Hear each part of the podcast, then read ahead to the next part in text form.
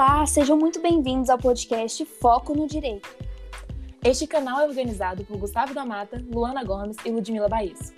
Vamos falar de tudo e um pouco mais sobre esse mundão jurídico. Bora nessa?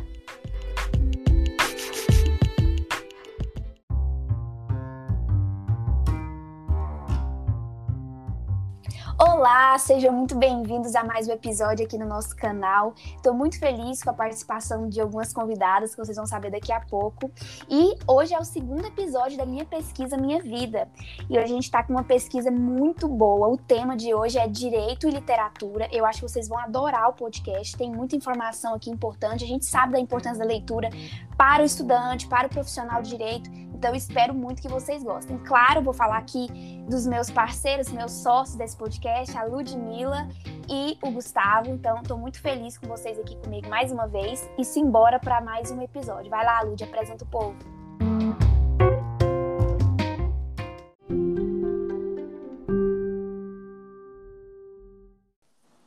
Fala, galerinha! Agora eu vou apresentar aqui nossas convidadas de hoje a autora da monografia que a gente vai debater hoje, a Williane Mendanha Magalhães. Ela é estudante da nossa turma no, de Direito no Campus Goiás, é membro da atual gestão do Centro Acadêmico, os de maio, e também estagiária no Tribunal de Justiça.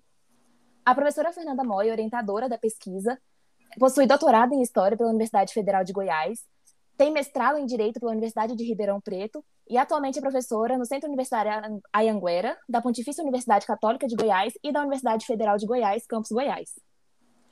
Bom, a pesquisa que a gente vai debater hoje, da Williane, é a pesquisa Direito e Literatura enquanto instrumento de superação da crise no ensino jurídico, uma análise sob a perspectiva da pedagogia varatiana.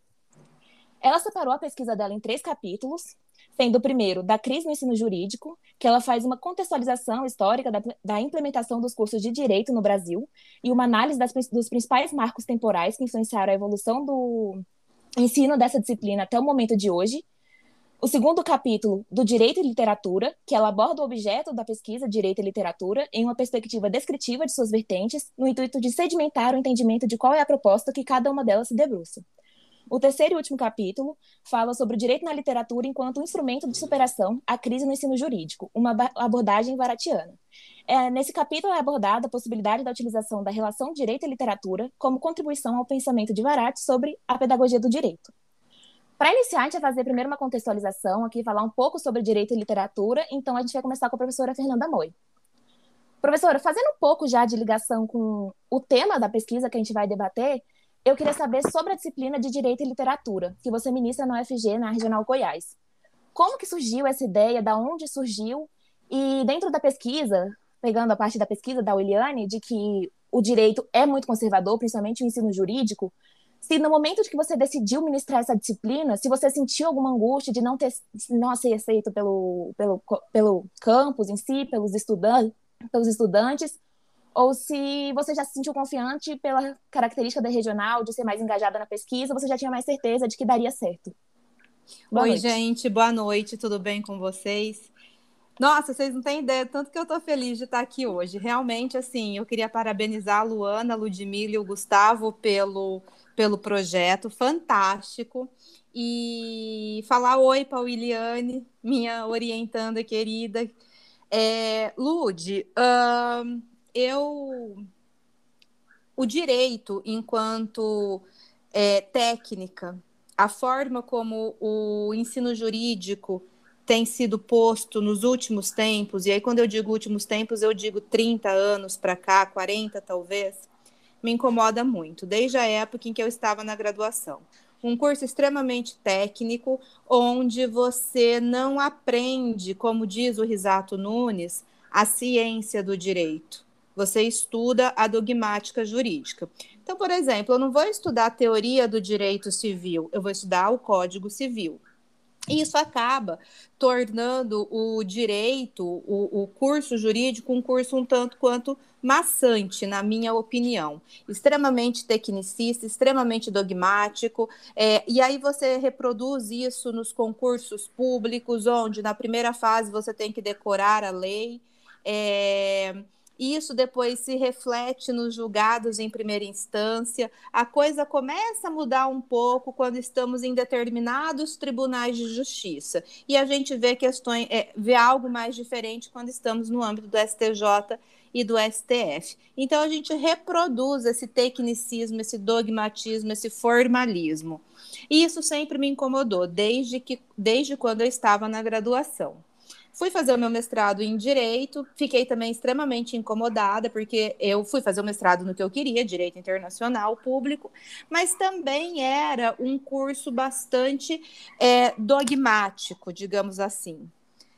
E aí a gente entra nessa coisa, né, de dar aula e aí os alunos, os alunos, eles já também têm essa característica, né, de estarem esperando um professor que tem uma determinada postura, que se veste de uma determinada forma, que aborda o conteúdo naquele modelo padrão. Nossa, professora, o professor fulano de tal, ele sabe todas as leis de cor, né? E aí eu comecei a, a, a, exteriorizar essa minha angústia quando eu fui para o meu doutorado, que aí eu já fui para a área da história, eu saí da área do direito. E aí, em 2019, eu pensando, como é que a gente pode transformar o ensino jurídico, a apreensão do, do, do, do, conhecimento dos institutos, não da lei, claro, né? Eu sempre gostei muito de trabalhar com direito cinema. É, em direito internacional público, por exemplo, eu sempre indico filmes para os meus alunos assistirem. Mas direito e cinema, nós já temos na regional a professora Silvana. E eu sempre adorei ler. Eu leio desde muito nova. E eu conheci o, o é, salvo engano, é um podcast também, ou uma, uma a rádio, eu não me lembro, mas do professor Helene Streck. E eu falei, gente, é direito e literatura. É muito interessante a gente analisar os institutos a partir da literatura, né? E isso também nasce um pouquinho ali no doutorado, quando eu fiz uma matéria onde nós discutimos se a literatura podia ser vista como uma fonte histórica. E aí veio 2020, eu apresentei o Núcleo Livre Direito e Literatura, e eu tinha certeza que ia ser bacana. Eu não sabia se ele ia durar, mas eu tinha certeza que ele ia ser bacana pelo perfil dos alunos da regional. Eu, muito provavelmente, em outros locais, esse núcleo livre não teria uma procura ou não teria as participações como nós tivemos. Mas eu tinha certeza que na Regional Goiás isso ia dar certo. E aí nós estamos no terceiro semestre com Direito e Literatura. Primeiro semestre trabalhamos várias obras e vários textos e vários temas. E aí foi muito bacana, porque vocês participaram muito. É, a Williane estava nessa turma, a Ludmilla, eu acho que você estava nessa turma também. A Marcela estava nessa turma. A Marcela agora foi minha monitora em Direito e Literatura. E eu me lembro de vocês falando, e aí foi uma obra, Lud, que você, a Marcela e a Estela comentaram muito. Capitães de Areia que foi um livro que me marcou muito. Eu li Capitães de Areia aos 14 anos e eu fui reler no Direito e Literatura. Foi, uma, foi um semestre leve, apesar de ter sido o primeiro semestre de pandemia. No segundo semestre que eu apresentei o NL, eu resolvi mudar a perspectiva. A partir de uma obra, discutir vários institutos. E eu, desde os meus 20 anos, eu tentava ler Teresa Batista e não conseguia. Eu tentava assistir a minissérie Teresa Batista e não conseguia. E aí eu falei, não, vou fazer isso. Eu li Teresa Batista e falei, bom, dentro de Teresa Batista a gente consegue trabalhar violência contra a mulher, necessidade de políticas públicas para a saúde das mulheres, necessidade de se combater o tráfico de pessoas para fins de exploração sexual, a questão da importância da presença do Estado para evitar a formação de milícias. E aí a minha proposta foi, a partir de Teresa Batista, discutirmos esses tópicos confesso que foi muito pesado. Me parece que todos nós entramos num processo de catarse coletiva, num processo de exteriorizar os nossos, os nossos demônios. E por algumas vezes eu comentei com os alunos, meninos, É, peço desculpas, eu não imaginei que isso ia angustiá-los, porque eu senti que muitos ali estavam extremamente angustiados. Se vocês quiserem, a gente encerra por aqui sem nenhum tipo de problema. E fomos trabalhando com a questão dos convidados, né? Para demonstrar determinadas realidades. E agora, esse último semestre, Vitor Hugo comigo, nós resolvemos unir o direito e literatura com o direito agrário trabalhar as questões relacionadas ao direito agrário. E aí nós trabalhamos basicamente com Itamar Franco, com Cora Coralina e com Bernardo Ellis. Então, esse daqui foi a turma que menos aluno teve, nós tivemos só seis alunos, mas eu achei assim interessantíssimo. Cada semestre teve uma proposta distinta. É, o primeiro semestre eu fiquei muito emocionada em todos os encontros. O segundo semestre foi pesado, eu acho que eu pesei a mão na hora de escolher a obra. E o terceiro semestre foi muito interessante. Agora eu quero descansar um pouquinho, quero que vocês descansem um pouquinho também. E eu quero pensar uma proposta que envolva Gabriel Garcia Marques, que é uma das minhas grandes paixões, e a questão do neoconstitucionalismo latino-americano e da decolonidade. Quem sabe semestre que vem a gente não faz isso. Ah, maravilhosa. Nossa. Então, oi, quando eu entrei na UFG, o impacto que eu tive foi esse, assim, da questão da leitura. Tanto, assim, tanto pelo professor Eduardo Constitucional, que sempre colocava um livro para a gente ler, eu, eu lembro de essa questão que você falou do começo, do impacto de você sempre se mostrar, querer quebrar esse dogmatismo, sempre foi nítido. Quem não conhece a Mó, está escutando, vai no Instagram dela que vocês vão entender o que, que eu tô falando. Ela quebra os paradigmas ao ser uma professora de direito toda tatuada, em que aborda, às vezes, assuntos muito difíceis de uma maneira muito, sabe, assim, lúdica, que você consegue acompanhar. E sempre, sempre, sempre, antes de ministrar essa coisa, você falava de livros. Sempre. E aquilo me brilhava os olhos. Por quê? Eu vou falar aqui um pouco da minha vida, essa questão da leitura. Eu, Moi, ao contrário de muitas pessoas, eu não tive a leitura tão forte toda a minha vida, sabe? Por você morar no interior, assim, livro era muito difícil. Eu, eu lembro de ir na biblioteca ter que buscar o livro, entendeu? Eu não tinha dinheiro para comprar livro. Eu fui ter livro. Eu lembro quando eu comecei a ter livro, eram umas promoções que a Submarino tinha de você comprar cinco livros por 50 reais. E aí compensava você comprar, porque não tinha shopping, então você não comprava livro. Tinha que ir até a biblioteca, eu tinha carteirinha de biblioteca. Então, assim, eu ia lá, pegava um livro ou outro, então o acesso com o livro para quem mora assim no interior é muito difícil. Então, falar assim que eu li muito, eu li os livros da escola, é, coleção Vaga, Vala, Vagalume, que eu acho que é o nome, eu li muito coleção Vagalume, amava as aventuras, e foi isso. E quando eu entrei na UFG, eu senti o impacto, eu senti a falta que isso faz, sabe? Eu senti assim, meu Deus, eu preciso aprender a ler, eu preciso ler mais, e até hoje eu estou nessa construção. E aí é uma pergunta que eu quero fazer para você. Como que você acha que assim a leitura com, é, pode influ influenciar na nossa vida mesmo profissional como operadores, operadores entre aspas do direito, que operadores é um termo muito assim, mas para a gente mesmo, para a vida, como que a gente a leitura pode melhorar, pode impactar na nossa produção é, profissional mesmo? Luana, eu também sou do interior e eu lembro que eu também tinha carteirinha da biblioteca, eu também fazia empréstimo, só que o meu pai, ele sempre gostou muito de ler, então lá em casa a gente sempre teve muito livro. E o meu pai, ele nunca saiu do país, né? Só que ele gostava de escrever. Então, por exemplo, é, tem um livro dele lá que ele fala assim: fiz essa leitura às margens do, do Rio Nilo em 1977 ele tem guardado uma das primeiras edições do Quarto de Despejo. Ele comprou quando ele morava em São Paulo e ele sempre conta da vez que ele encontrou numa padaria próximo de onde ele morava, que era próximo da, de onde ela morava, e que ele se encontrou com se encontrou com ela assim. Os dois estavam no mesmo local tomando café. Né? Ele falou: Acho que eu conheço essa mulher, ela parece a mulher da capa do livro. Aí o colega dele que estava do lado falou: Deixa de ser tonto, é ela, né?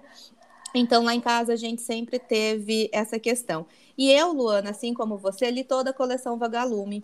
É, o meu gosto pela leitura vai muito pela influência do meu pai e pela influência da minha professora, dona Suzana Camada. É, o que vocês hoje entendem de sexto, nono ano, eu tinha de quinta a oitava série.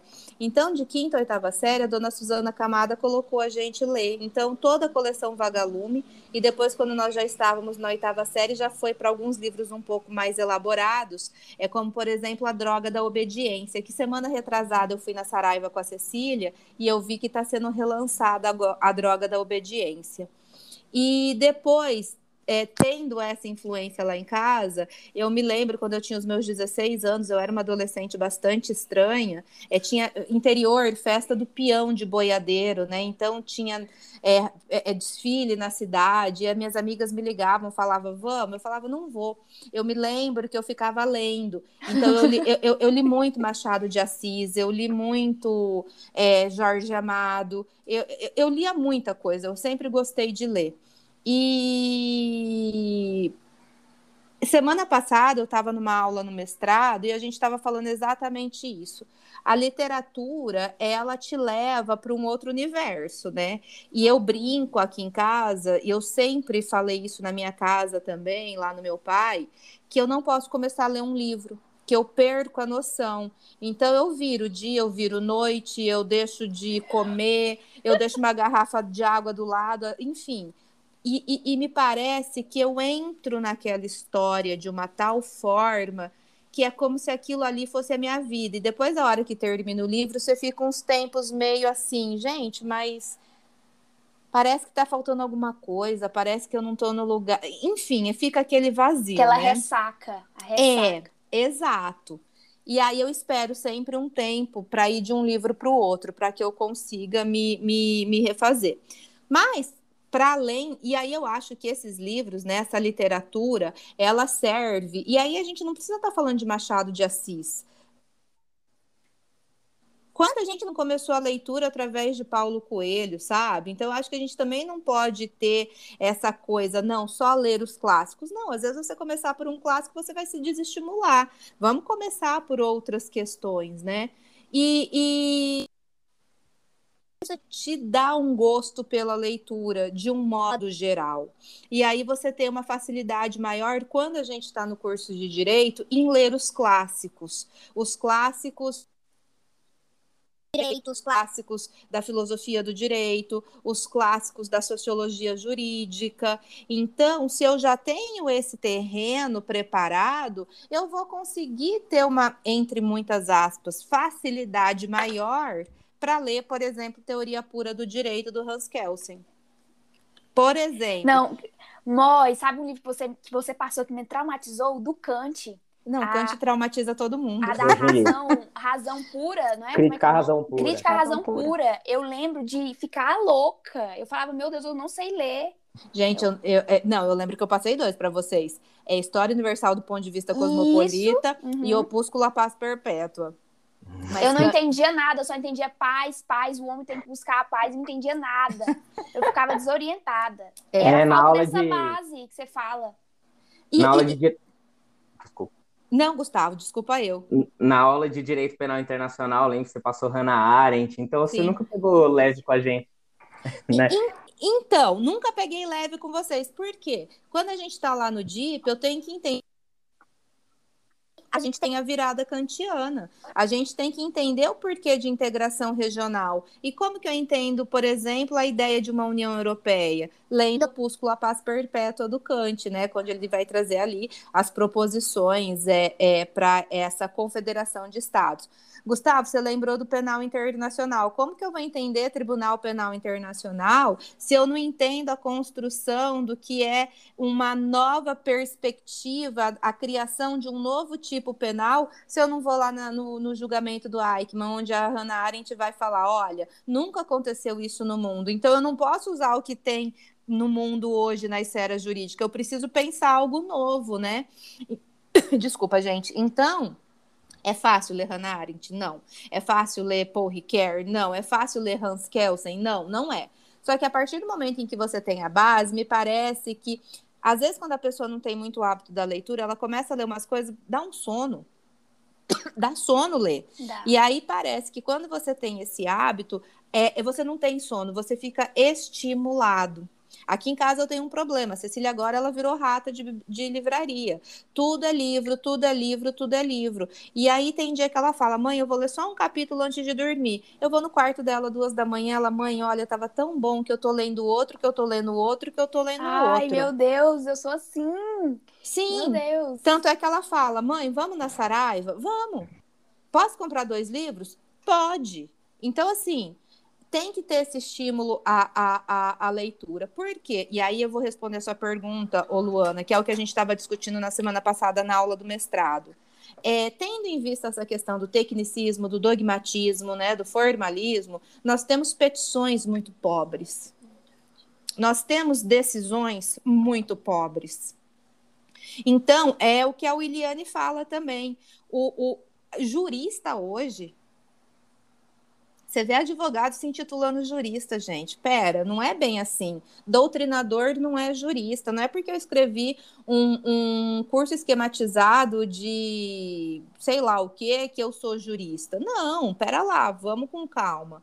E aí a gente vê toda essa reprodução na prática. Então, eu vejo petições pobres, eu vejo decisões pobres, eu vejo, inclusive, acórdãos pobres. Quando você tem a, a, a, leitura, quando você tem a leitura dos clássicos, você tem uma fundamentação para sua peça, você tem uma fundamentação para sua decisão que é diferenciada. Uhum. Não, pode ir, sabe? É, o, o que eu acho curioso é que dentro do imaginário popular essa relação entre direito e literatura às vezes é muito mais forte do que na realidade que a gente encontra, né? Uma das coisas assim, top frases que a gente escuta quando a gente está estudando direito. Ah, que bom que você não está estudando errado, sabe? Essas piadinhas bestas com esquerda e tudo mais. Mas uma dessas campeãs é: nossa, você tem que ler bastante, né? Nossa, tem que gostar muito de ler, né? Nossa. E, e dá a impressão de que a gente trabalha com esses clássicos, com, com a literatura em si, só que a, na realidade, que é uma questão que o, o trabalho da, da Williane critica muito bem, isso é feito de uma forma muito tecnicista mesmo, e que pode limitar as, as visões dos, dos juristas, né, ou dos pseudo-juristas que a gente está tratando aqui. Então é isso que eu acho muito curioso. Essa relação, às vezes, é muito mais forte no imaginário popular do que realmente está presente é, no, no, ensino jurídico do país. E por isso que é tão louvável e é tão é, importante é, iniciativas como a sua, de, de tentar introduzir essa literatura mais, mais crítica para os alunos desde o começo. Então, sobre isso aí, Damata, eu recebo muito lá no Instagram perguntando assim, ó, Luana tem que ler muito? E aí eu tinha feito até um vídeo falando, então, na minha visão é o seguinte, você tinha sim, você tem que ler muito, muito, muito. Mas se você for só pelo script da faculdade, às vezes você não vai passar nem o olho na Constituição toda, sabe? Eu tô falando isso assim. Se você, se você fizer só o que tá ali mesmo e não se esforçar, porque eu lembro, na UFG, gente, sempre, sempre, sempre, no começo do, do da, da matéria, eu anotava é, as bibliografias que os professores às vezes falavam, sabe? Leia esse livro aqui e tal. Eu tenho uma lista gigantesca, eu sempre falava, ó, quando eu tiver tempo eu vou ler, quando eu tiver tempo, porque lá incentivam muito a gente a fazer, a, a ler, sabe? Mas é só se você se esforçar, se você querer, porque é igual o Gustavo falou, não é uma coisa que acontece na prática. Na prática, prática, a gente não sabe escrever, é isso que acontece. Na prática, a gente não sabe escrever, a gente não sabe ler e a gente não sabe falar, porque tudo depende um do outro, entendeu? Se você lê, você sabe escrever e às vezes o falar sai, entendeu? Você flui melhor com, a, com o pensamento, com as ideias. Então, assim, eu faço essa pergunta para a Moi, mas é já sabendo a realidade, tem que ler muito, é preciso aprender a ler, a gente tem que fazer esse esforço. E o começo da leitura realmente é igual você falou, Moi, ele é difícil, porque às vezes você entra, nunca leu e entra direto num livro que, sei lá, Hans Kelsen mesmo. Gente, pelo amor de Deus, você não consegue entender nada, né? Você trava e nunca mais quer pegar. Mas se você começa ali por uma coisa mais tranquila, por isso que, assim, os professores na faculdade, eles sempre falam, leiam doutrina, já leia doutrina pura mesmo. Mas às vezes, quando a gente pega a doutrina de uma vez, a gente fica assim, eu não dou conta dessa matéria, eu nunca vou aprender. Eu tive um exemplo disso em processo civil, eu peguei Didier, de primeira. Foi o meu primeiro contato. Pra quê? Mói, eu quase. Mói, todo mundo. Eu falei assim: eu nunca vou saber nada dessa matéria. E aí eu tive que ir pro esquematizado. E hoje em dia eu pego o Didier e eu falo: meu Deus, eu consigo entender. Mas eu precisei de uma coisa mais fácil primeiro, para depois eu passar pro difícil. Pode... Luana, você falou uma coisa super importante. É a questão da, do ler muito. Mas aí, o que é esse ler muito, que o Gustavo também falou? Eu acho que o profissional do direito, ele tem que estar sempre muito antenado. Então, por exemplo, é, pode ser que... Uai, vamos falar do, do, da minha matéria, Direito Empresarial. Gente, dia 24 de dezembro de 2020, 24 de dezembro, o presidente da República sanciona a Lei 14.112, que altera significativamente a Lei 11.101, a Lei de Falência e Recuperação Judicial e Extrajudicial. Então, você tem que estar muito antenado. É, agora, você precisa ler muito o quê? é o que eu costumo falar muito, é a, é a tecla que eu bato muito nos meus, com os meus alunos, e que eu acho que isso tem a ver com direito e literatura, para tentar quebrar esse estigma que se tem. E isso eu trago lá das aulas que eu fiz quando eu estava no mestrado, que eu fiz mestrado em direito, mas eu fazia uma matéria, eu fiz, eu fiz um ano de matéria no, no, doutorado da filosofia na Universidade Federal de São Carlos. Eu trago muito isso da filosofia, eu trago muito isso da história. Eu acho muito complicado você querer entender a lei sem entender outras questões que se ligam à lei. Então, o que, que eu sempre falo para os meus alunos? Em 2008, eu passei assim pelo pior momento da minha vida. A minha mãe veio para cá em outubro de 2007, em novembro ela ficou doente, em dezembro ela foi internada, em janeiro ela morreu. Ela teve um câncer assim. Na verdade, o câncer já estava lá há quase 10 anos, mas quando manifestou foi coisa de um mês. Minha mãe morreu no dia 4 de janeiro, eu vim para Goiânia, voltei para Goiânia. Eu estava com o meu contrato na UFG, porque eu tinha ficado como substituta 2006, 2007, eu tinha ficado como substituta na PUC 2006, 2007, então eu estava sem contrato nenhum aqui no primeiro semestre de 2008. E eu sabia que se eu voltasse para São Paulo, eu teria, eu perderia tudo que eu havia construído nesses dois anos. E aí eu falei, o que, que eu vou fazer? Eu vou fazer cursinho. Nunca quis concurso na minha vida mas eu vou fazer cursinho, porque é uma forma de eu é, preencher o meu tempo de forma minimamente produtiva. E aí eu fui fazer cursinho, eu fui fazer o LFG e eu falei, bom, eu vou fazer o cursinho mais difícil que tiver. Na época, estava tendo muito concurso. Estava tendo Procuradoria da Fazenda Nacional, estava tendo Procuradoria Federal, estava tendo, tava tendo Defensoria Pública da União. E eu sempre gostei muito das matérias que caem nos concursos federais e estava tendo magistratura federal. Então eu lembro que eu fiz um cursinho lá no Damásio, que chama, Damásio, não, LFG, que chamava AGU-DPU. Eu tinha aula de segunda a sábado, das 8 ao meio-dia. Aí eu voltava às 5 da tarde até às 10 da noite. Quando estava chegando na reta final, chegando próximo da, das provas, a gente também tinha aula de sábado à tarde e domingo de manhã. Eu ia prestar o concurso? Claro que não. Não queria, eu queria dar aula desde sempre mas eu estudava feito uma louca para não pensar, para não é, é, lembrar da minha realidade. E aí eu lembro que eu sempre li muito esses, esses filósofos, esses historiadores do direito. E eu lembro que tinha uma, uma, uma aula que era das 5 às 5 e 50, onde a gente resolvia a questão de prova. E aí era um passo de cada vez, né? Então a primeira fase é uma, é uma, questão, é uma prova objetiva, vamos fazer questão de prova objetiva. E era muito questão de prova da CESP, da então CESP-UNB. E aí eu lembro que, assim, até penal, que eu, não, que eu não gosto, que eu nunca gostei, que eu tenho trauma por conta de um professor que eu tive na faculdade, que uma vez eu falei que eu não tinha entendido o cálculo da pena, ele, ele, ele, ele levantou para mim e falou assim, nossa, minha filha, mas você é muito burra mesmo, né? Meu Deus. Aí eu falei, e, uhum. ali, foi, ali foi um bloqueio imediato, imediato. Então, até penal e processo penal, que eram matérias que, que eu tenho esse bloqueio, eu ia fazer as provas eu, quando você ia fazer a média global, eu acertava assim 80%. Aí teve um concurso para o MPE, eu falei, eu vou prestar. Eu fiquei por dois pontos para ir para a segunda fase. Eu tinha feito dois meses, três meses de cursinho. Aí você vai falar, nossa, a Fernanda é inteligentíssima. Não, a Fernanda não é inteligentíssima. A Fernanda nem estuda tanto que deveria estudar, porque eu não tenho disciplina para estudar o que eu não gosto. Qual é a grande questão que eu vejo? Como eu sempre gostei de estudar os clássicos, como eu sempre gostei de entender a teoria, eu entendo a lógica, por exemplo, do direito privado, eu entendo a lógica do direito público. Quando você entende a lógica, porque você tem essa base, o resto é dedução lógica.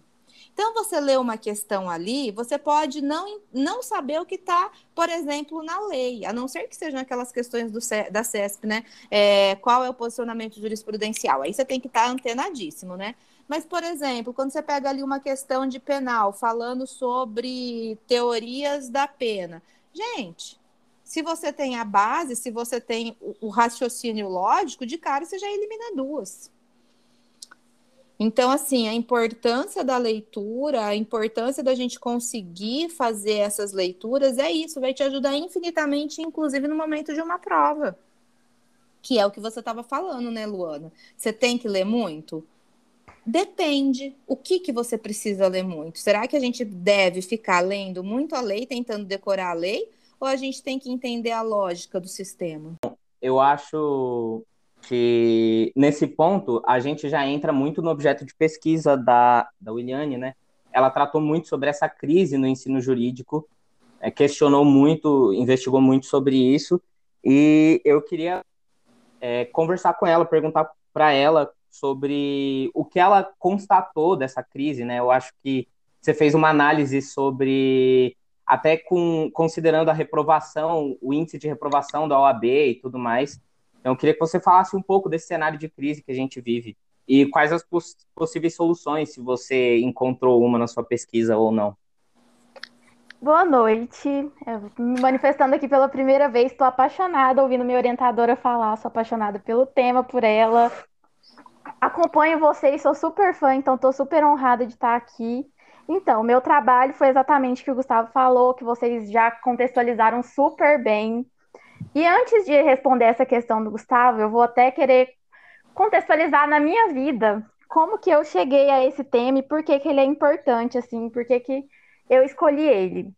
Então, eu aprendi a ler com cerca de quatro anos de idade, antes de fazer quatro anos de idade, porque os meus pais se cansaram de tanto que eu pedia ele pra, eles para lerem as coisas para mim. Tudo que eu via e que eu sabia que tinham letrinhas, eu perguntava o que está escrito aqui. E daí eles ficaram de saco cheios e me ensinaram a ler com menos de três anos de idade. E desde então eu lia qualquer coisa que eu encontrasse, encontrasse pela frente. Nas viagens, eu lia todas as placas de trânsito, todas as fachadas de supermercado, de comércio, eu lia tudo. Na minha adolescência, eu continuei fissurada na leitura. Eu cheguei a ler um livro por dia. É claro que não eram aqueles livros grandes, clássicos. Eu, como muita gente, não tenho nem vergonha de falar, comecei a ler, sei lá, por Crepúsculo. Era apaixonada por esses livros que eram famosos na época e eu não me envergonho disso, porque foi o que me incentivou de fato. Eu acredito que se eu tivesse começado por um Machado de Assis, eu não teria continuado com o meu hábito da leitura. Só que quando eu, eu entrei na faculdade, teve essa questão do Gustavo aí que ele explicou quando eu falei que eu queria direito, as pessoas falaram: Nossa, que bom, você gosta muito de ler, vai dar super certo, é a sua cara esse curso, você vai amar. Quando eu entrei na faculdade, tive um bloqueio que durou anos, dura um pouco até hoje, que eu não consegui iniciar, ou melhor, iniciar até conseguir terminar uma leitura literária, assim, por prazer, unicamente por prazer, que não fosse uma proposta valendo um ponto extra, que não fosse uma proposta da própria faculdade. E conversando com outras pessoas, com colegas, eu percebi que essa era uma situação recorrente, não acontecia só comigo, muita gente passava pela mesma coisa. E o mais curioso é que eu fazia estágio em um escritório ano passado e conversando com uma das minhas chefes, ela me explicou que imediatamente quando ela saiu da faculdade, ela conseguiu retomar esse hábito da, da leitura literária.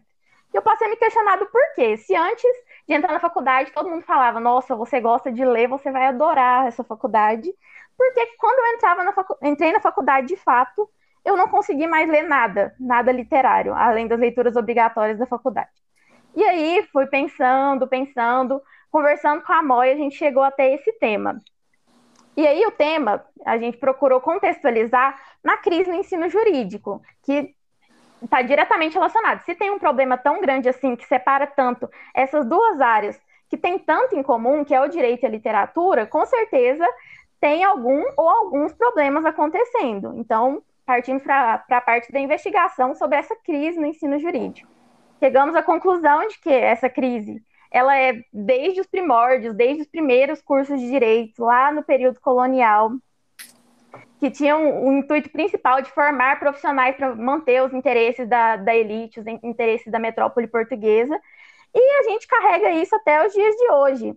A gente não conseguiu desenvolver uma forma própria de ensinar, de modificar e adaptar esse direito para a nossa realidade, para a realidade no Brasil essa, esse contexto caótico ele foi ainda mais acentuado quando a, aconteceu o, o milagre econômico, lá entre 1968 e 1973, que muitas pessoas passaram a ter mais condição de financiar o um ensino superior, e isso que poderia significar uma democratização ao acesso do ensino, pelo contrário, trouxe diversos efeitos colaterais, como, por exemplo, essa questão que o Gustavo mencionou, da, das reprovações da OAB, da superpopulação dos bacharéis em direito, que não são necessariamente juristas.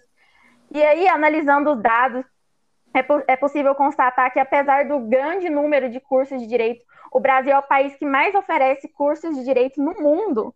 Apesar disso, pouco mais da metade dos estudantes que prestam o exame da OAB, eles conseguem passar, desde que ele é organizado pela FGV. Mas também, a, a, mesmo com, com esse parâmetro fixado no exame da OAB, o próprio exame da OAB, ele não, não é muito. Não pode ser utilizado como parâmetro para esse critério da, da dinamicidade do direito, porque ele em si é um exame muito técnico. Então, esses discentes não conseguirem passar nesse exame é um sintoma muito grave de que, se eles estão estudando dessa forma técnica, não estão conseguindo passar, mas, ao mesmo tempo, só prova que mesmo o parâmetro, ele ainda também é muito técnico, não tem como é, medir a, a problemática dessa, dessa deficiência das relações do direito e literatura no país. Da mesma forma com os concursos, que é outra forma de ingressar na maioria das carreiras jurídicas, é, também, não, também segue essa mesma linha do tecnicismo, de questões que cobram a lei seca. Eu vi que a Luana está estudando para a OAB, eu vejo que ela estuda bastante isso. E não tem como fugir disso, porque se é isso que a gente vai enfrentar quando a gente sai da faculdade, o que, que a faculdade tem que ensinar para a gente? Obviamente, ela vai se dedicar a ensinar o direito dessa forma. Ela não vai se preocupar em ensinar o direito aplicado nos seus contextos, e na dinâmica da sociedade, no imaginário jurídico, porque quando a gente sai da faculdade de direito, não é isso que a gente vê na prática também. E tentando chegar a uma solução, estudando bastante, pensamos no direito e literatura, principalmente o direito na literatura, que se tratam ao dar daqueles livros que retratam institutos jurídicos, livros literários que retratam institutos jurídicos.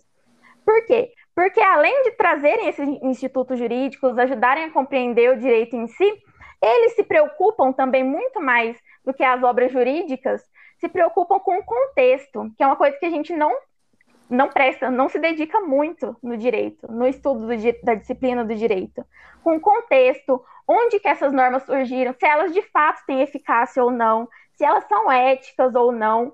E o direito na literatura, ele ajuda a pensar para além disso, para além daquela norma seca que a gente estuda, dos códigos, dos manuais, dos livros esquematizados, das doutrinas, das jurisprudências, a literatura ela engloba muito mais. Ela nos coloca na pele de personagens que a gente muitas vezes não tem nada em comum e a gente, em uma situação, por exemplo, de um, um problema que o direito poderia solucionar, na, a partir dos olhos daquele personagem, a gente percebe que muitas vezes o direito não se faz presente em diversos aspectos da sociedade.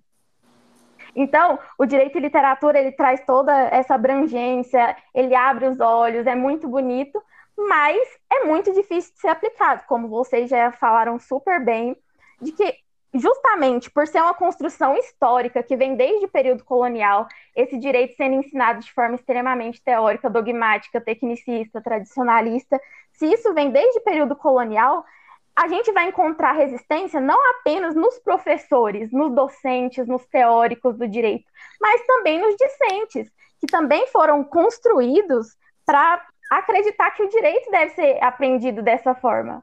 Então, pensando nisso, e utilizando principalmente a obra de Luiz Alberto Vará, que, nossa, é um teórico sensacional que aborda essa, essa relação de direito e arte, principalmente direito e literatura, de forma primorosa, é muito notável que diversos aspectos, principalmente da pedagogia jurídica, mas também do, do aspecto textual do direito, ele tem que passar pela literatura. Se, é, se, se objetivam a reforma, se objetivam a mudança, é necessário que o caminho passe pela literatura, justamente por todos esses, esses pontos que ela tem em comum com o direito, mas também pelos pontos que é, são só dela, e por serem só delas, vão acrescentar ao direito. E aí é mais ou menos isso. É, Williane, agora eu vou falar um pouquinho aqui. E, assim, primeiro eu quero te parabenizar, porque sua pesquisa está incrível. Eu realmente amei ler, sabe? E ver você apresentando aqui agora pra gente com essa paixão na sua voz, explicando, é muito bonito. Sério, realmente, assim, foi uma pesquisa incrível. Eu gostei muito, então já se prepara que eu tenho várias perguntinhas para você. Uhum. A primeira é um pouco parecida com a que eu fiz para Mariana, na minha pesquisa Minha Vida, porque eu acho que é uma pergunta que todo mundo passa no momento da pesquisa como você se sentiu escrevendo essa pesquisa? Porque, querendo ou não, a gente está numa regional, num campus, que é diferente. É diferente de outros cursos, até mesmo da UFG Goiânia, que é muito mais técnico. No campus Goiás, a gente é incentivado a fazer pesquisas, os nossos professores questionam a gente, fazem a gente pensar. A gente tem vários professores assim, que eles não se prendem à teoria, mas que eles fazem a gente questionar. E aí você viver nessa realidade, e é igual você falou agora, a gente não tem como fugir desse tecnicismo, porque não importa que a gente tenha essa educação no, no campus Goiás. A gente tem que fazer o AB, que é igual para todo mundo, que é a mesma prova. A gente tem que fazer esse estudo tecnicista para passar. E eu queria saber como você se sentiu fazendo essa pesquisa, sabe? Essa pesquisa mostrando como o direito podia ser melhor com a literatura, é, vivendo nessa realidade do campus e mas vendo que a realidade, para além do ensino jurídico, é essa, de um direito técnico, de um direito conservador e que não tem muitas intenções de mudar.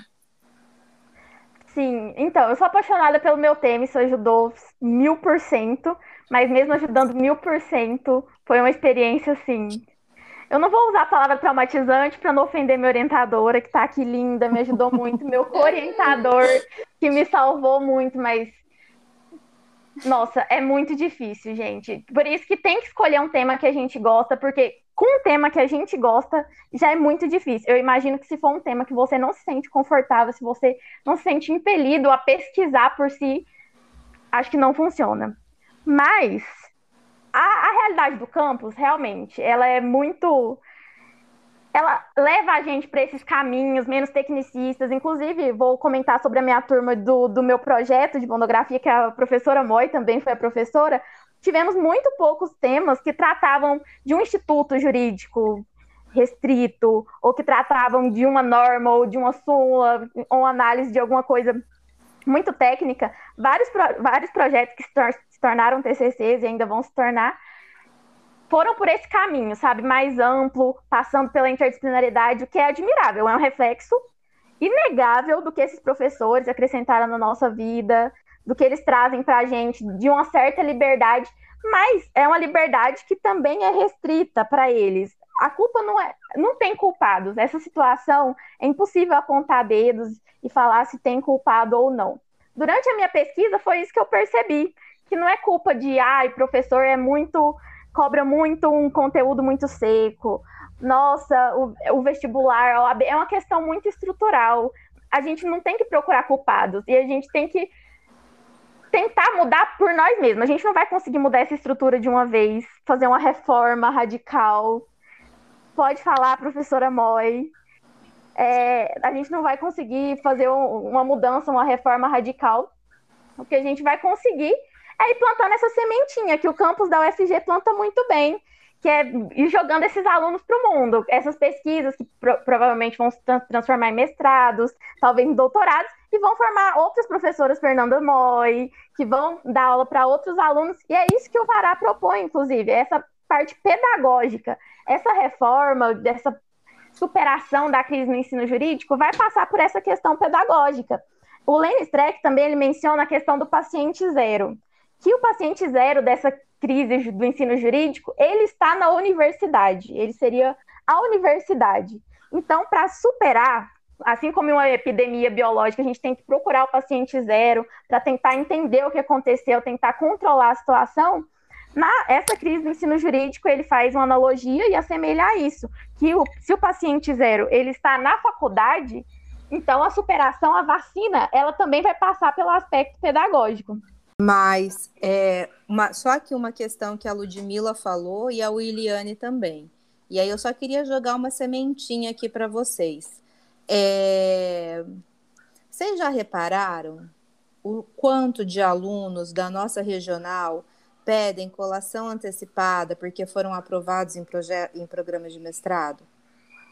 E eu estou falando em programas de mestrado reconhecidos nacionalmente. Eu consigo contar de cabeça, eu tenho uma memória péssima, seis alunos meus que foram meus orientandos de monografia, que foram para a Federal é, do Pernambuco, que foram para a UNB, que foram para o UFG, seja no direito agrário, seja no, na, na, no, nos direitos humanos.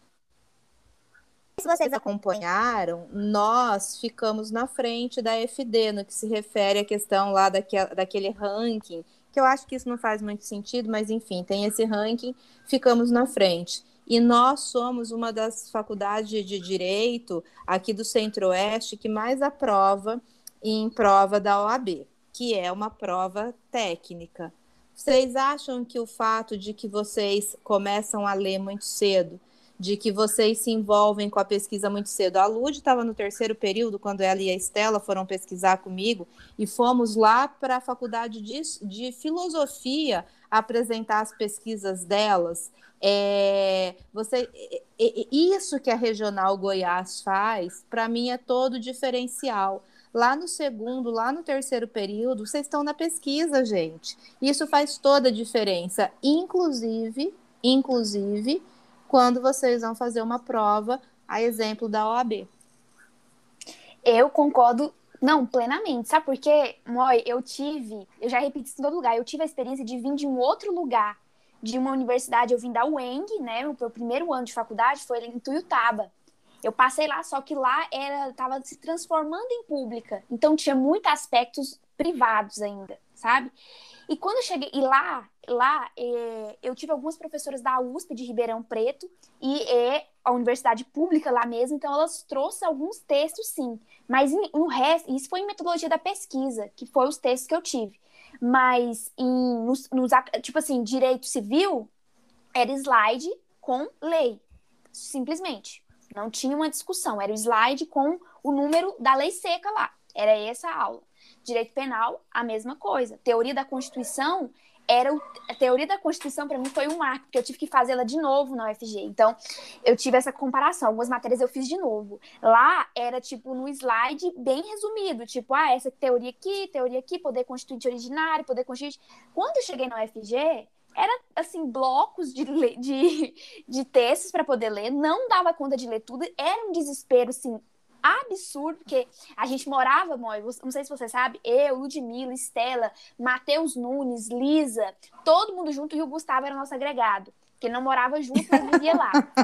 E aí, era um desespero coletivo essas matérias do início. Só que eu sempre gostei muito, só que mesmo gostando muito, era difícil, porque os textos não eram fáceis. Muitas das vezes a gente falava, gente, vocês entendem alguma coisa desse texto? Pelo amor de Deus, não entendi nada. Direito penal. Espanhol. Texto, nossa, texto em espanhol. Então, assim, a UFG e o corpo docente nunca teve dó, essa é a palavra. Nunca teve dó de bater na gente no começo. Sabe, você entra lá e, e sim, é espancado. Só que isso tem resultados positivos. Você sai de lá, eu sei que é, ficou um pouco agressivo, mas assim, é a verdade. Você chega pensando assim, nossa, que mundinho bonitinho e tudo mais, passei no FG, que lindo. Aí que começou, minha filha, a ladeira, porque é só ladeira. Você.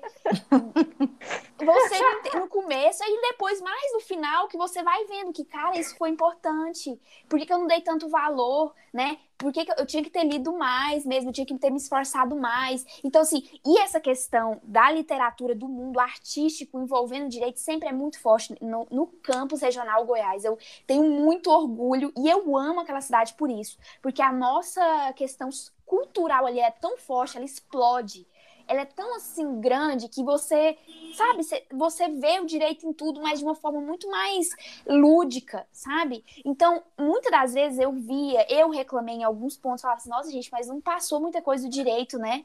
É, nessa aula e tal. Só que depois eu fui acostumando e fui gostando. E aí, quando era uma aula que era só ler, ler alguma coisa, que era só ler artigo, Moi, eu sentia, eu sentia Ai, gente, que chato. Sou para ler o artigo de ler. Quantas vezes a gente já não falou isso, gente? Se fosse para ver ler artigo, eu tinha lido em casa o artigo da lei. Quantas vezes a gente já saía da sala de aula e falava isso? Eu não sei quantas vezes que eu já falei reclamando, falei assim, ah, se fosse pra, se eu soubesse que era só isso, tinha vindo nessa aula aqui hoje, não? Porque a gente já foi acostumado desde o começo a ir lá, ver o professor falar uma discussão, tal, passar uma, um livro explicado aquele artigo, entendeu? Então, assim, para quem está pensando em entrar na universidade pública, entendam. Claro que vai ter professores que vai passar artigos e vai ler aquilo ali que você está achando que é videoaula, que você está acostumado no YouTube, mas tem muita gente boa, qualificada, Moia é uma dessas, que você baba na aula, você fala, meu Deus, eu quero ser assim. Então, assim, é assim que funciona, entendeu? É assim que funciona. Eu ia falar dessa questão de fomento à pesquisa que tem na nossa universidade. Eu lembro que no próprio terceiro período o, a gente teve uma atividade que foi geral, que a gente teve que fazer pesquisa, a gente teve que desenvolver um artigo, e para a gente já, né, para a gente já entrar em contato com um dos pilares da universidade. Isso, isso é uma questão que foi deixada para a gente muito claro desde o começo. O, o ensino superior ele é um tripé, é ensino, pesquisa e extensão. Vocês têm que entrar em contato com ensino, pesquisa e extensão. Então, isso realmente que eu acho muito interessante, que você já apontou muito bem. Mas aí, Luana, deixa eu só te complementar um negócio, né? Você falou ali, eu tô em extremos, né? Porque a gente também tem algumas matérias, e aí eu acho que a gente também tem que fazer essas questões, né? É, então, assim, eu tô ali em dois extremos. Vocês estão lá comigo no terceiro, no quarto período, Direito Internacional Público, onde dá para a gente ter muita discussão.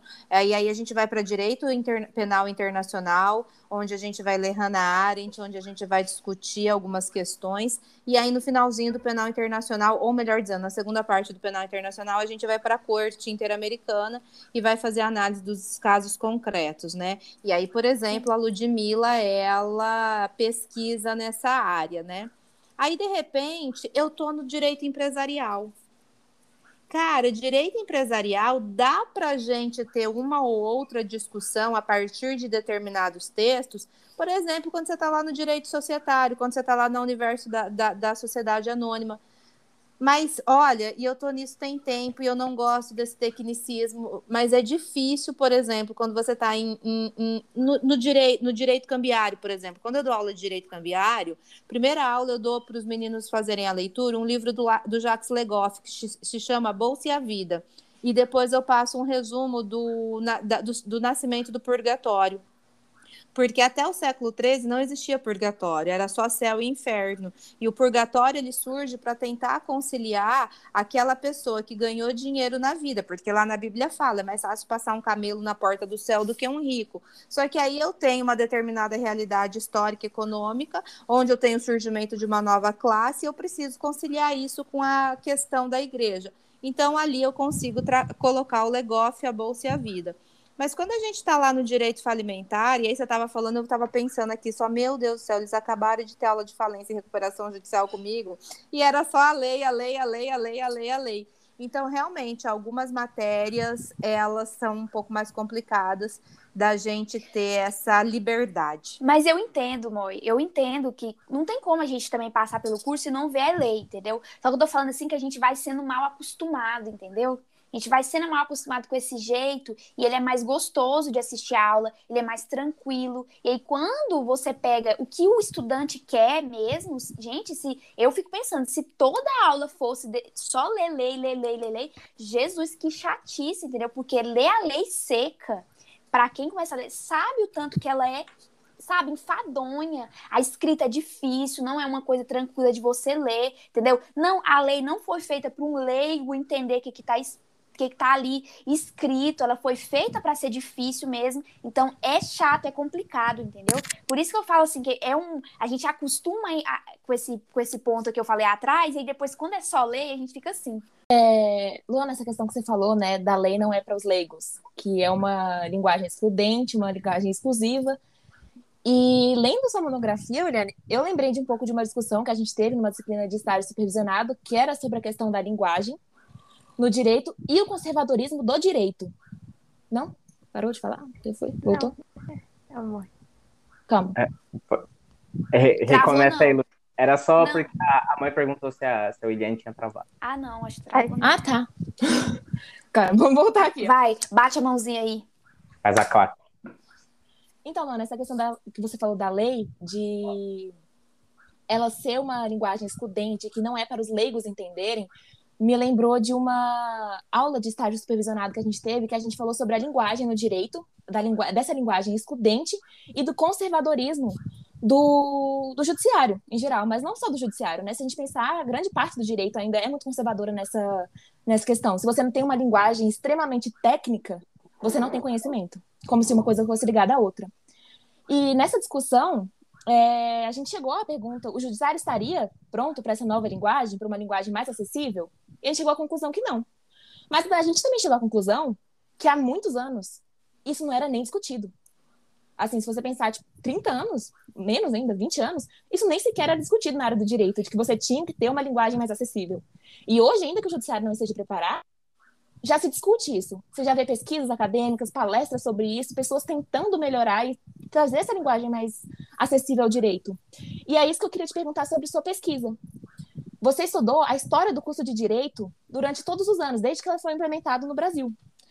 E ainda que seja, de fato, igual você traz na sua pesquisa, que é um cenário utópico pensar nesse direito na literatura, assim como uma regra, você, o que você achou durante a pesquisa? Que mesmo que a passos pequenos, a gente tem melhorado, assim, que não seja regra, obviamente, mas que a gente tem caminhado para isso, tem surgido mais pesquisas nesse sentido? Você, percebeu que tem mais pessoas se interessando por essa área de tentar mudar o direito? Ou você sentiu que a gente ainda está muito preso nessa questão do direito conservador, do direito técnico como a única regra?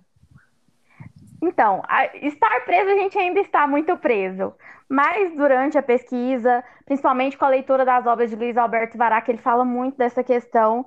Eu percebi que essa questão da utopia é muito forte. É realmente um cenário tópico, mas quando a gente fala de imaginário, quando a gente fala do imaginário formador do universo jurídico, de onde que veio o direito, a gente percebe que no princípio esses dois, esses dois aspectos eles caminhavam juntos eles sempre tiveram pontos opostos e, e foram, foi uma relação sempre muito conflituosa, mas quando a gente estuda a origem lá do direito, a gente percebe que passa muitas vezes pela origem da literatura também. Então, é, quando a gente pensa no futuro, é importante a gente ter toques de utopia. Se a gente ficar focado no que está acontecendo e, que no, e no que aconteceu nos últimos anos, perceber que não houve muito avanço, a gente vai desistir. Não é isso que a gente quer. É o intuito da, da, pesquisa, o intuito desses professores que lutam tanto contra alunos ainda muito resistentes, para tentar fazê-los entender que o direito é sim a norma, é sim o ordenamento jurídico, a organização judiciária. É, é tudo isso também, mas é muito além disso. Ter essa leitura superficial do direito limita o aplicador do direito. E é aí que a gente passa a não ter mais juristas. A gente passa a ter ali os concurseiros, os OABeiros, que estão ali para fazer uma prova e depois para aplicar aquele conteúdo sem se preocupar com o contexto, sem se preocupar em questionar, porque uma vez que o conteúdo, que a norma está imposta, ela não deve ser questionada só pelo fato dela já estar Estado, que é o que Hans Kelsen traz, né? E ela, a norma não, é, não deve ser questionada, ela já tem razão por si só. Ela é autossuficiente, ela se basta em si mesma. Então, pensar com utopia é importante, e a arte nos traz isso, essa leveza, é, horizontes mais amplos, e pensar além do direito, mas pro direito. E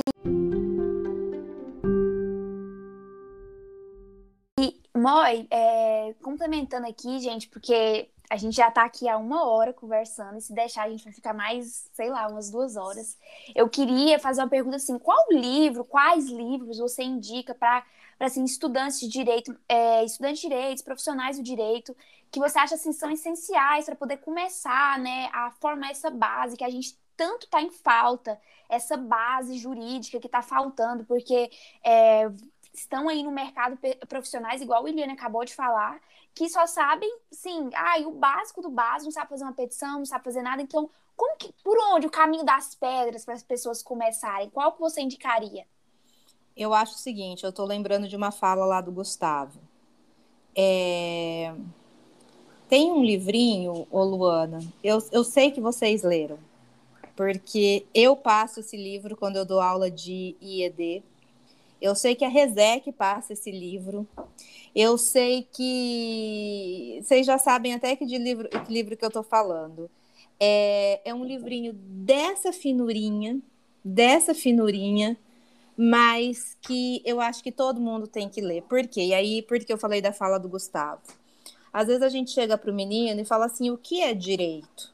Ah, direito é o que não é torto, direito é o que é reto. Direito, aí tem aqueles que são mais elaborados, né? Direito é o conjunto de regras para reger a vida em sociedade. Direito não é isso. Primeira coisa, a gente tem que entender o que é direito. E aí, gente, é aquele livrinho fininho, pequenininho do Lira Filho, o que é direito, que todo mundo na regional já leu. Aquele que não leu certamente vai ler ou não está na regional Goiás, né? Porque realmente. Eu acho que a primeira questão é essa, sabe? É o que é direito. E depois eu acho que é, é, hoje eu tenho uma, uma outra perspectiva de pesquisa, né? Mas eu acho que a gente tem que ler, por exemplo, o que é, é a teoria pura do direito do Kelsen. Eu acho que a gente tem que compreender enquanto estudantes de direito, e aí estudantes, não no sinônimo de discentes, de estudante daquele que estuda. Eu acho que a gente tem que entender que o direito ele é um fenômeno social, que ele é uma ciência e que enquanto ciência deve ser pura, até para que possamos, até para que consigamos aprender a respeitar direitos básicos, né? Então, por exemplo, quando. E aí, gente, por favor, eu não quero polemizar, tá certo? A ideia aqui não é essa. Mas, por exemplo, é... por que o aborto é proibido no Brasil? O aborto é proibido no Brasil porque eu tenho uma determinada é, carga axiológica é, que está na vida das pessoas, que está dentro de uma determinada representação no Congresso Nacional, que por questões que lhes são próprias, por crenças que são suas, entendem que eu não posso permitir o aborto. E aí eu tenho um problema de saúde pública. Então, a partir do momento que eu leio Kelsen, por exemplo, eu vou entender o quê? Se eu sou aplicadora do direito, é impossível eu me abster da minha carga axiológica no momento em que eu vou julgar um determinado caso. Mas se eu estou produzindo o direito, eu tenho a obrigação de me abster da minha carga axiológica, porque eu não posso impor as minhas crenças a toda a população. Então, assim, de verdade, na minha opinião, dois livros necessários: O que é Direito e Teoria Pura do Direito. E aí, se vocês quiserem entrar numa outra discussão, eu acho que também aí é bonito pra caramba o livro, apesar de ser muito difícil, mas que é o que eu estou estudando agora, é o que é justiça para o Paul Ricoeur, né? O Paul Ricoeur tem uma visão belíssima do que é justiça.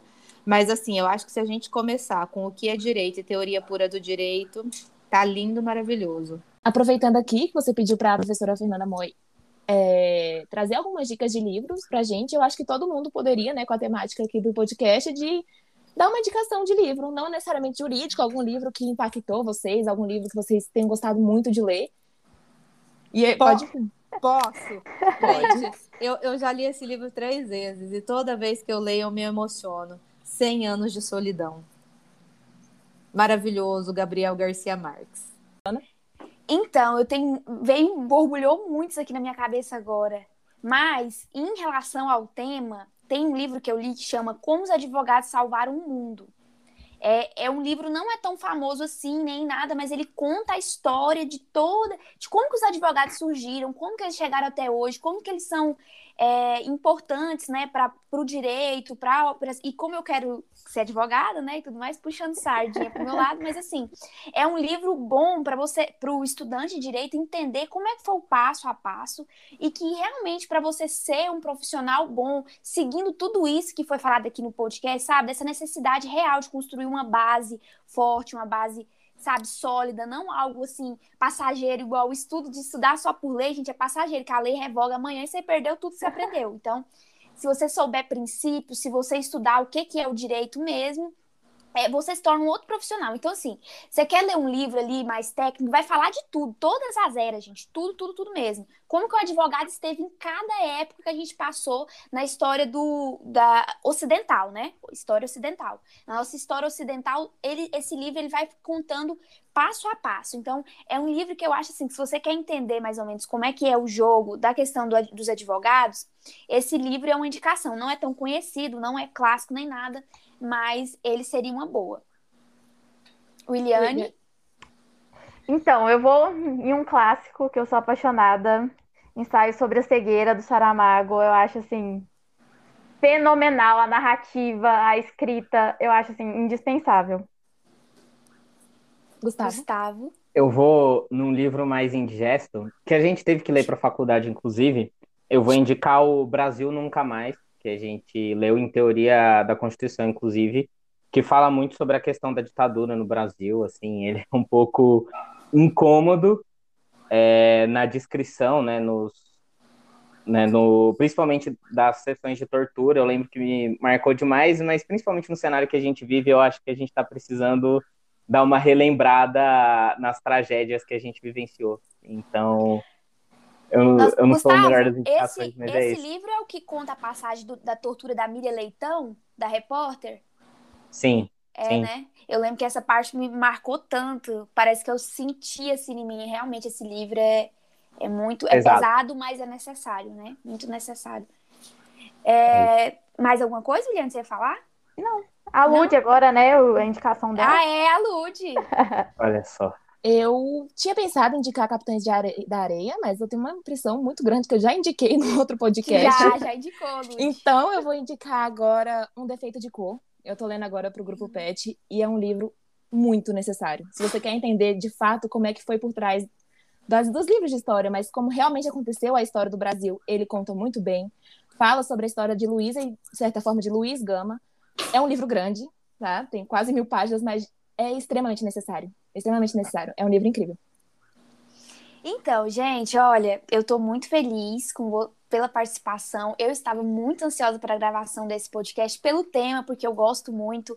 Inclusive, William, eu quero te perguntar: você participou do clube de literatura que a gente fez, o meu, aquele do Instagram? Eu participei, é claro que eu participei, eu sou é... sua maior fã, eu participo de tudo que você faz, Luana. que, que é isso? Eu lembro, porque eu falei, gente, a William tava nesse negócio. Claro que eu, eu tava. Claro que tava, né? Maravilhosa.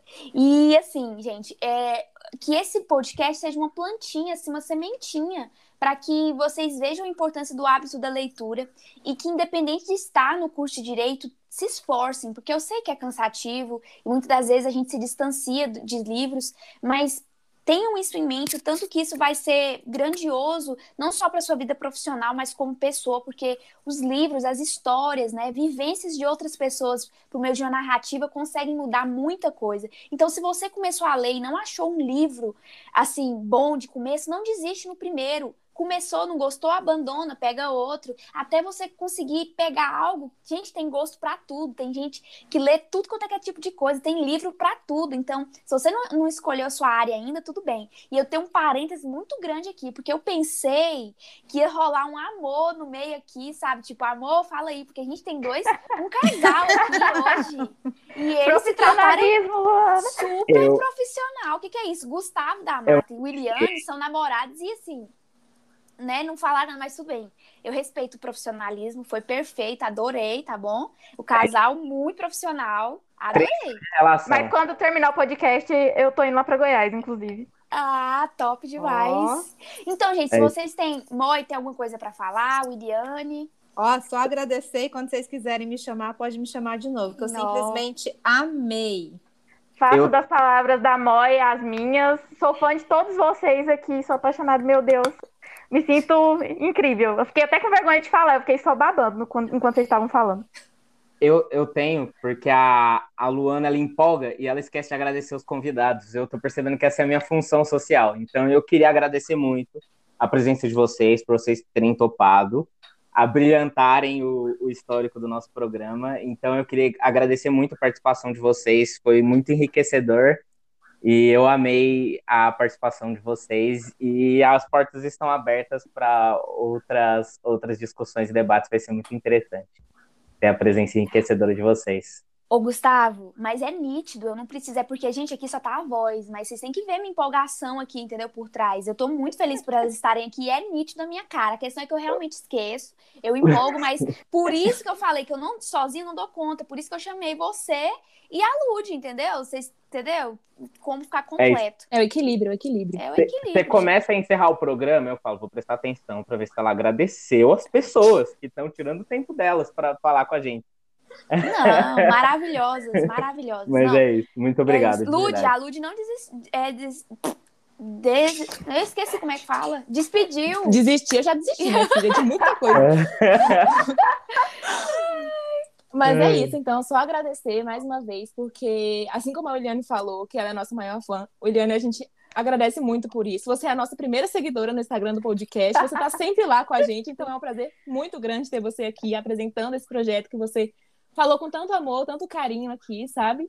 E Moi nem precisa falar o carinho que eu tenho por você, né? Quem me iniciou na pesquisa, se eu já tenho, assim, essa facilidade na, na, pesquisa, de apresentar, se hoje eu tenho uma pesquisa no currículo, é graças a você, que sempre me apoiou, sempre me incentivou. Então é muito, muito, muito bom mesmo ter vocês duas aqui hoje com a gente. Gente, eu tava morrendo. Ai, desculpa, Damata, eu preciso falar agora. Não, eu tava é... morrendo de saudade de conversar assim, de ter aula, sabe? Parecendo que eu, tipo. Gente, essa era a Moi da aula sim. Tô fazendo propaganda porque é boa, entendeu? muito obrigada. O Damata vai falar, mas assim, vai ter outros convites sim, vários outros temas. Vários outros temas. Pode preparar. Vai, só, ressal... só ressaltando que eu acho brilhante o esforço da Moi para carregar a gente para pesquisa. É incrível. Vocês são demais. Toda vez, toda vez que a gente fala um pouquinho mais aprofundado de um tema, você não pensou em pesquisar sobre isso, não? Fazer um artigo? Verdade. Legal, mas é isso. Muito obrigado. Ai, gente, então...